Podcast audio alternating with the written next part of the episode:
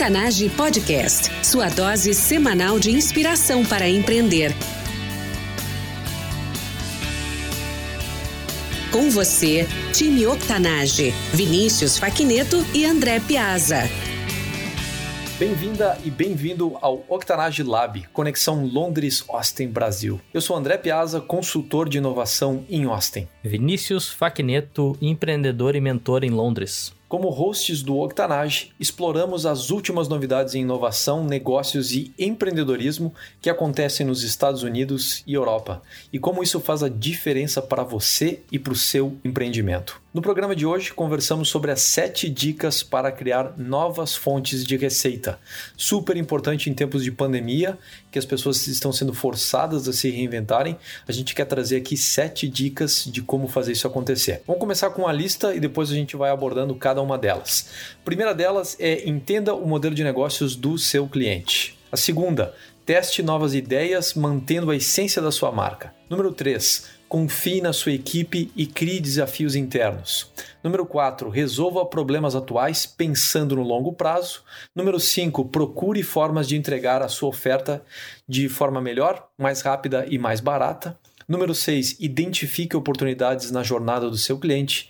E número 7, Torne-se um especialista de amanhã. Vinícius Faquineto, seja muito bem-vindo. Muito boa tarde, André. Prazer enorme estar aqui de novo. Bom dia, boa tarde, boa noite, time Octanage. Só complementando, o que a gente vai trazer aqui hoje são dicas práticas. Então, para todas elas, a gente vai trazer exemplos de empresas que já estão aplicando essas dicas uh, nesse tempo aí de pandemia, de lockdown e de desafios, obviamente. Número um, entenda o modelo de negócios do seu cliente. É, quais, quais têm sido os exemplos que tu tem visto na, durante a pandemia para fazer isso acontecer, Vinícius? Para todos vocês que estão em casa, né, mais do que assistir Netflix, todos devem ter visto uma crescente aí no número de lives no Instagram principalmente, então uma crescente gigante, vocês devem ter visto aí, inclusive pessoas da família de vocês fazendo lives mas essa foi uma ferramenta muito bem utilizada aí por diversas empresas, principalmente freelancers, né, que tem, é, sofreram muito com os seus negócios. Então eles acabaram utilizando essa forma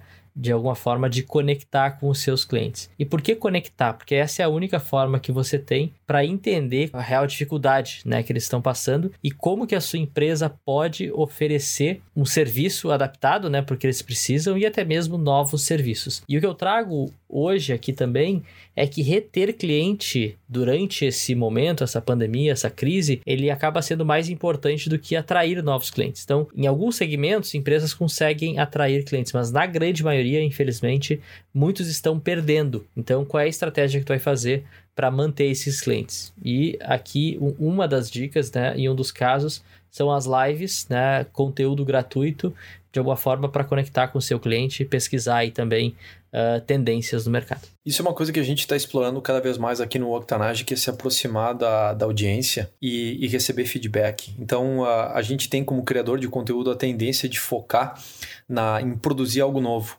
E muitas das vezes, e eu acho que a, a pandemia, ou esses cenários de, de mudança, eles são importantes porque a gente precisa uh, colocar no mix também um momento de escuta.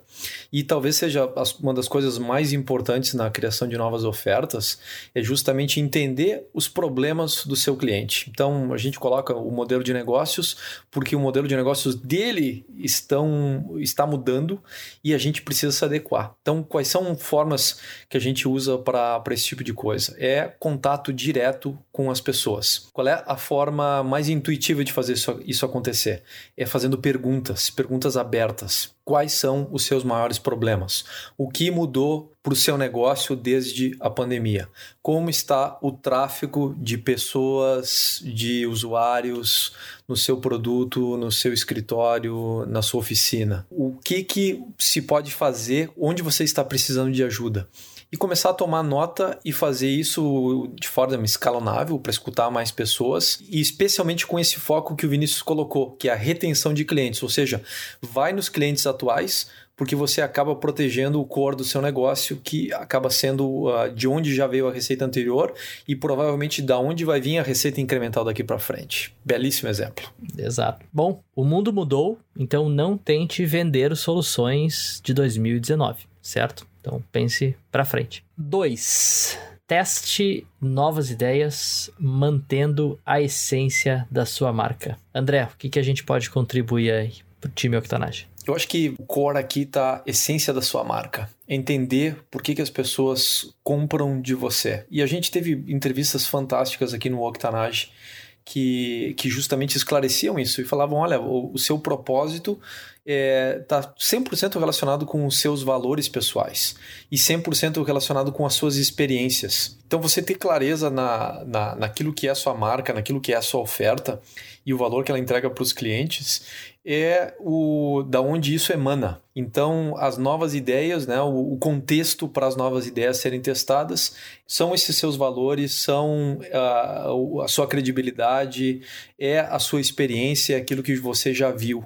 Então, é em parte é entender claramente o, o que, que são, o que, que é esse conjunto aí que você está tra trazendo para os negócios e poder explorar no contexto de criatividade essas novas possibilidades. Com certeza. Tem um, um autor né, que a gente gosta muito, que é o Simon Sinek. Então, ele tem, tem um livro que fala o, o, porquê você faz as coisas. Então, esse é o momento de você ter muito claro o que, que você entrega, né, o porquê da sua empresa. E agora, no momento de crise, é o momento de ser criativo e só adaptar o como você faz e o que você faz, mas mantendo o core e a essência né, do porquê que você faz as coisas e a essência da sua marca. Então, aqui em Londres, uh, alguns exemplos bem interessantes que eu notei, é, trazendo aí de novo uh, restaurantes, foi uma indústria, né, hotelaria também, mas que foi uma indústria extremamente impactada.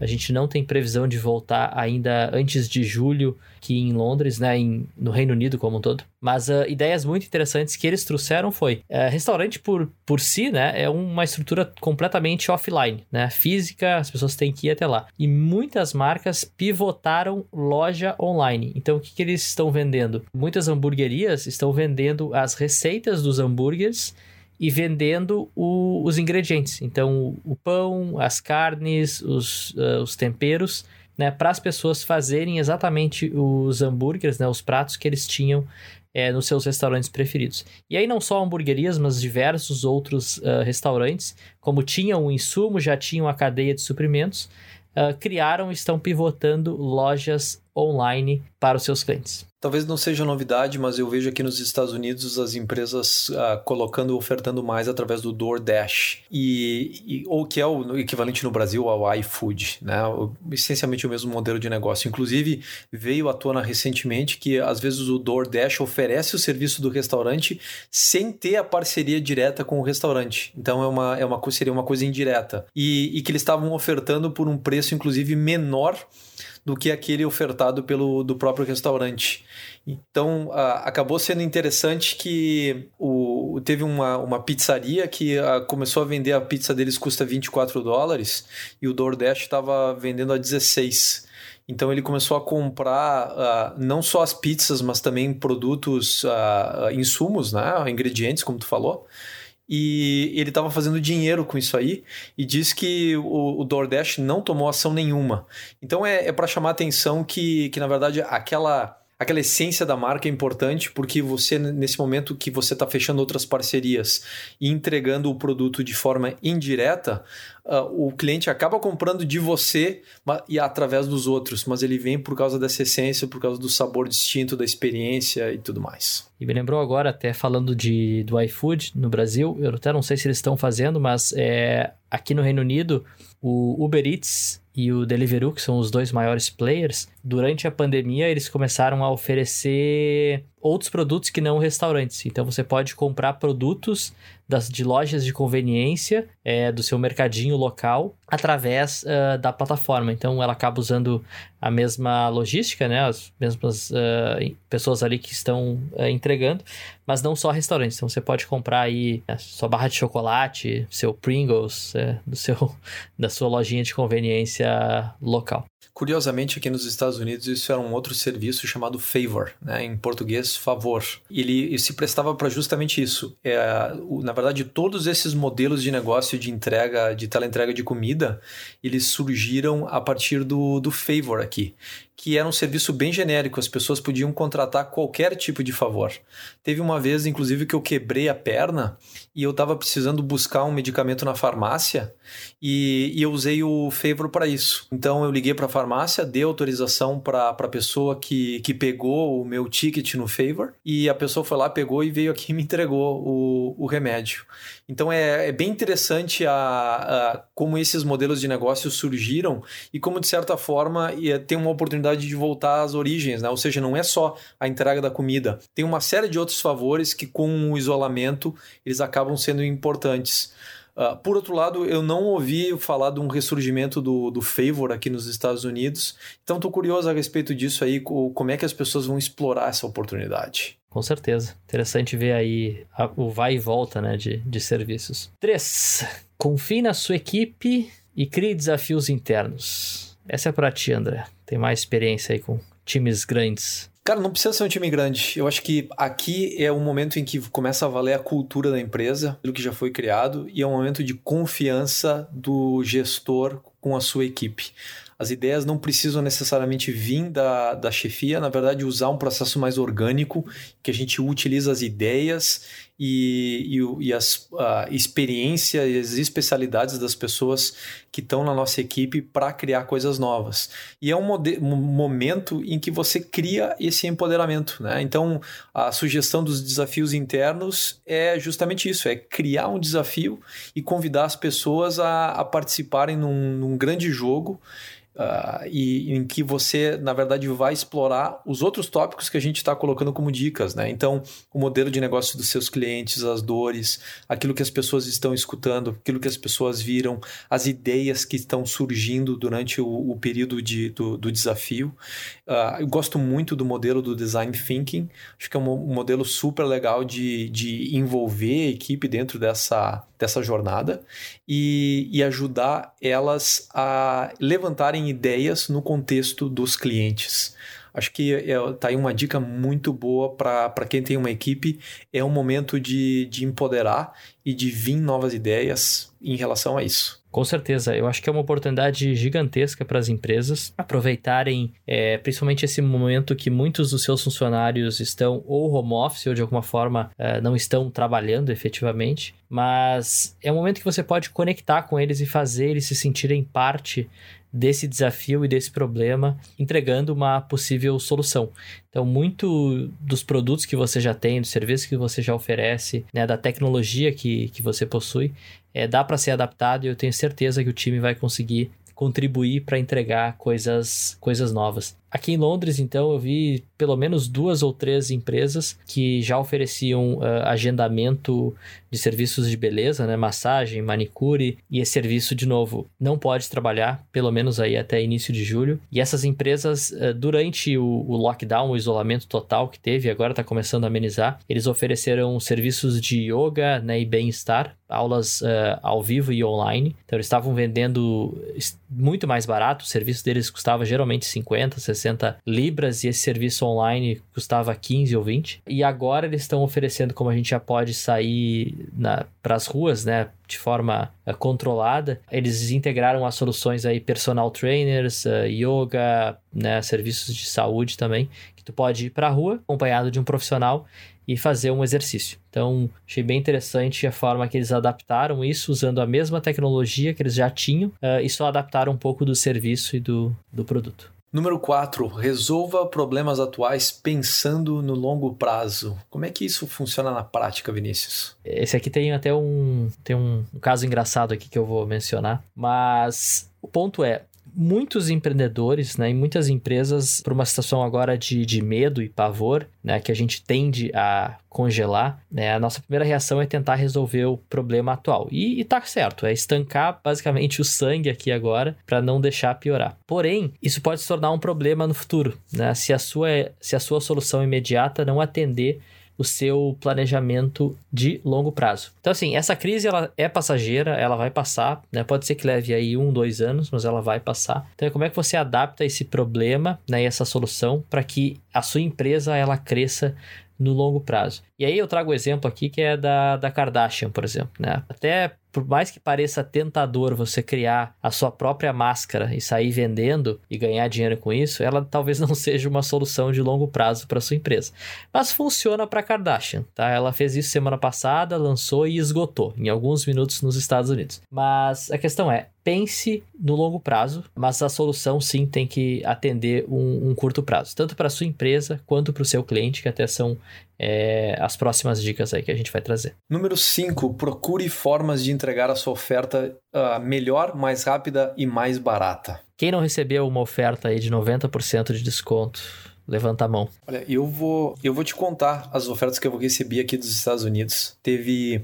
Me chamou a atenção que nas concessionárias eles estão fazendo promoções dos serviços. Foram as primeiras coisas que aconteceram, né? Eles queriam manter o movimento e porque tinha desaparecido, então foi tudo 50% de cara. Então, a rotação, balanceamento, uh, diagnóstico, esses serviços uh, comuns, troca de óleo, isso aí foi tudo rapidinho, 50% de desconto, até às vezes mais.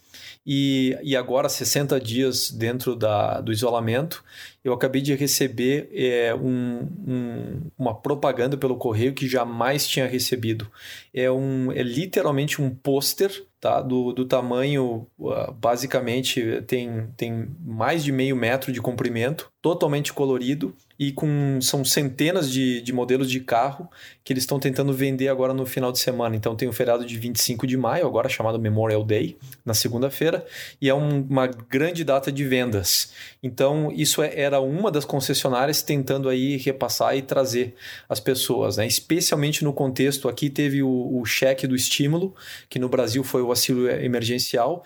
Então eles tinham inclusive uma, uma foto em tamanho real do cheque recebido do, da, da Receita Federal americana e para justamente estimular as pessoas a, a, colocarem aquele dinheiro numa troca. E o que eu recebi por e-mail, a campanha de, de e-mail da, da minha concessionária, foi que eles iriam, eles tinham que vender 100 carros e eles iriam vender a preço de custo, ou seja, o, o preço que eles compraram da fábrica é o preço que eles iriam repassar. Então, essas têm sido as, as ofertas grandes que, que eu recebi por aqui, uh, no caso, o segmento de automóveis aí, que é um segmento forte aqui nos Estados Unidos. Pô, excelente, hein? Eu tava pensando em trocar de carro, quero ver como é que é o chipo esse carro aqui. Mas falando de produtos digitais, muitos de vocês devem ter recebido diversas ofertas. Aqui na Inglaterra, a quantidade de cursos online gratuitos que foram oferecidos aí por três meses foi absurdo. Chega a ser. Na verdade, não tem nem tempo de fazer todos esses cursos, mas é uma ótima forma de é, gerar leads. Então, esse cliente ele vai entrar para sua base de dados e de alguma forma você vai conseguir trabalhar ele no futuro. Então, tem casos, né, principalmente curso, que é algo que já estava gravado, já está pronto, não, não gerou um custo extra tu oferecer isso. Então, eles, eles foram oferecidos gratuitamente num curto espaço de tempo, nesse caso até 90 dias. Porém, eh, tem muitos serviços digitais que eles estão sendo oferecidos com mais 50% de desconto ou até 90%. Uma das ferramentas, inclusive, que a gente não é patrocinado, mas é o próprio HubSpot. Eles estão com promoções, que é o CRM, que é uma das ferramentas que a gente gosta. E tá lá, não precisa nem procurar voucher nenhum. Só você entrar, tem descontos. Então tem uma infinidade de, de, de ferramentas é, sendo oferecidas, e isso é uma estratégia que você pode fazer dentro da sua empresa. Você consegue vender esse produto mais barato para atrair novos clientes? Então pense nisso, porque é uma forma de, de gerar leads, de conectar com potenciais clientes, e logo que essa crise passar e o seu cliente retomar as atividades normais, eu tenho certeza que ele vai, se ele gostar do teu serviço, claramente, ele vai te pagar o preço cheio. E essa dica de procurar formas uh, de entregar melhor, mais rápido, mais barato, acaba sendo uma dificuldade para quem tem um SaaS, né? Desenvolve software as a service e, e, dentro desse modelo aí acaba sendo uma limitação porque o modelo SaaS ele já está bastante otimizado, né? O, o conceito todo de software é de desenvolve uma vez e entrega milhões deles. Então, uh, e é por isso, inclusive, a, a afirmação do, do Mark Anderson há muitos anos a, atrás de que uh, o software engoliria o mundo, né? E, e, é o que a gente vê hoje, né? O, toda a indústria de, de venture capital amplamente baseada no, no modelo de software. Então, essa dica de, de entregar algo de forma melhor, mais barata e, e mais eficiente uh, já está otimizada dentro do SaaS. Então, uh, para quem está trabalhando dentro desse tipo de modelo, é importante se dar conta de que uh, o modelo já está otimizado, é preciso de repente procurar um problema novo a ser resolvido, e aí as nossas outras dicas aí tem, tem, se aplicam para essa situação. 6. Identifique oportunidades na jornada do seu cliente. E podemos trazer aqui para nossa comunidade, André. Isso aqui é uma continuação da, daquela primeira dica que é de se aproximar e conversar com as pessoas, que, uh, que é ter aquele contato direto. Essa, de repente, a, a jornada do cliente é a parte mais analítica. É quando você consegue uh, colocar estatísticas e, e, dados, digamos assim, quantitativos dentro da história toda e ver exatamente o que, que as pessoas estão fazendo e qual é o processo de compras que elas estão seguindo. Uh, o que é muito mais fácil de fazer de forma digital, porque você tem, tem sinais e consegue analisar isso aí tudo. Por outro lado, é importante ter essa noção de que uh, tem um funil de vendas ali que, que antes existia e é a oportunidade de você ir lá verificar se as pessoas estão de fato uh, comprando as suas ofertas, se o seu produto da mesma forma, ou se esse processo de aquisição também mudou. Então, a, a distinção que eu faço aqui é jornada do cliente, né? mais analítica, quantitativa, e segundo, a diferença entre o processo de compra e o processo de venda. Você vende e você tem um lado da história. O processo de compra é a possibilidade e está nas mãos do cliente e ele também está mudando. Então é importante ter fazer uma reverificação disso aí para ver se o quanto o seu processo de venda alinha com o processo de compra do cliente agora nos novos tempos pós-pandemia. Exato. E bom, para quem está nos escutando, todas essas informações vão estar no nosso site octanage.com. Então, ao final desse episódio, vá lá, revisite isso. E o importante é essas sete dicas, elas se conectam. Então, não é uma independente da outra. Você pode aplicar todas elas dentro de um processo dentro do seu negócio. E essa aqui, como o André estava falando, até volta para a dica anterior, que é se reinventar. Então, é identificar oportunidades ao longo da trajetória, da caminhada, jornada é, do seu cliente. Mas isso só vai acontecer se você se conectar com ele, se você pesquisar, se você perguntar. Caso contrário, não tem respostas. E bom, a nossa dica de ouro aqui agora, final, torne-se o especialista de amanhã. Bom, eu trago algumas coisas que, por um lado, é bom, não gosto de ver, né, é uma discussão eterna aqui com o André, sempre a história do copo meio cheio, meio vazio. Isso aí a gente pode contar uma outra em um outro momento. Mas aproveite esse momento para ser criativo. Não se limite para sua criatividade. Não existe um especialista, não existe alguém que já domina o assunto pandemia, o assunto crise. Eu tenho, eu duvido que alguém viveu aí a, a experiência da gripe espanhola em 1918 e 1920. Então, assim, tudo é novo, é o momento de testar, é o momento de, de validar ideias. Então, você, se você começar agora, não se limitar e criar, você pode ser o especialista de amanhã. Essa parte de se tornar a especialista de amanhã é basicamente uh, realmente colocar toda a criatividade agora, porque oportunidades vão surgir. É um momento de mudança e vai tudo mudar. É impressionante o, o quanto assim, o, cada mercado que eu, que eu leio a respeito está se reinventando. Então, vão surgir novas oportunidades e quem entregar valor nessa nova situação vai vencer no mercado. Por quê? Porque os, uh, isso aí vai, vai ser pago, vai ser valorizado, vai adquirir clientes. Então, é uma nova oportunidade para todos nós. De certa forma, é um, é um, é um grande reset na, na situação toda. E o especialista de amanhã é justamente não importa o que você era ontem, se você conseguir criar uma solução nova e de valor, isso aí uh, coloca você nessa posição única aí de especialista muito rapidamente. Eu me dou conta da, na minha própria carreira, né? Quantas coisas eu fiz e não tinha experiência nenhuma e rapidamente fui visto e ganhei visibilidade como sendo especialista nelas. E as pessoas vinham falar comigo, eu falava, não, não tenho especialidade nenhuma. Eu simplesmente tinha um problema no meu colo, e eu fui lá e resolvi fazer alguma coisa a respeito disso. Então acho que tem muito disso na nossa mentalidade aqui no Octanage. Isso aí é, é amplamente sinal de iniciativa e, e, uma grande parte da mentalidade empreendedora, que é justamente isso. É, eu tinha um problema nas minhas mãos, fui lá e fiz, né? É, é uma outra forma de dizer aquele ditado, né? A, a, a necessidade é a mãe da invenção. Então, uh, eu acho que é, é, justamente daí que surge o especialista. É alguém que resolveu, achou um problema, uh, entendeu o problema e fez alguma coisa a respeito dele.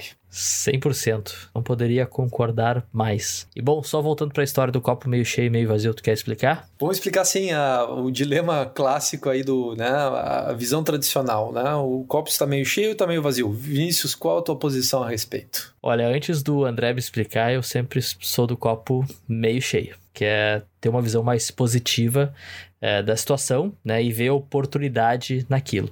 Mas eu gosto da resposta do André. O que eu percebi ao longo do tempo foi que justamente o, o copo meio cheio, meio vazio era um problema de enquadramento, que a gente fala muito isso sobre decisões, né? A gente, muitas decisões a gente modela elas como sim ou não fazer ou não fazer. E é um enquadramento muito pobre, porque você coloca apenas duas possibilidades e não permite você ver um contexto maior, um espectro maior de possibilidades. Que é o que a gente está falando aqui, justamente de ser criativo, né? E daí que veio, surgiu o exemplo. Então, para mim, o enquadramento sempre era a respeito de outras coisas, a respeito do, do copo com água. Então, duas coisas que eu, que eu tiro de como lição, né? Primeiro é o propósito, né? Por que, que o, o copo está ali e, e na verdade, para que, que o copo está ali? Qual é a finalidade disso tudo, né? Que é justamente o, o propósito da coisa. E a segunda é a ação. É, quando você tem um propósito, isso aí é, pede que você tome uma ação em cima. Então tem gente que fala: olha, eu, eu vou ali, eu vou tomar o um copo de água, não, não, me importa a quantidade de água que tem lá dentro, que é um foco na, na ação.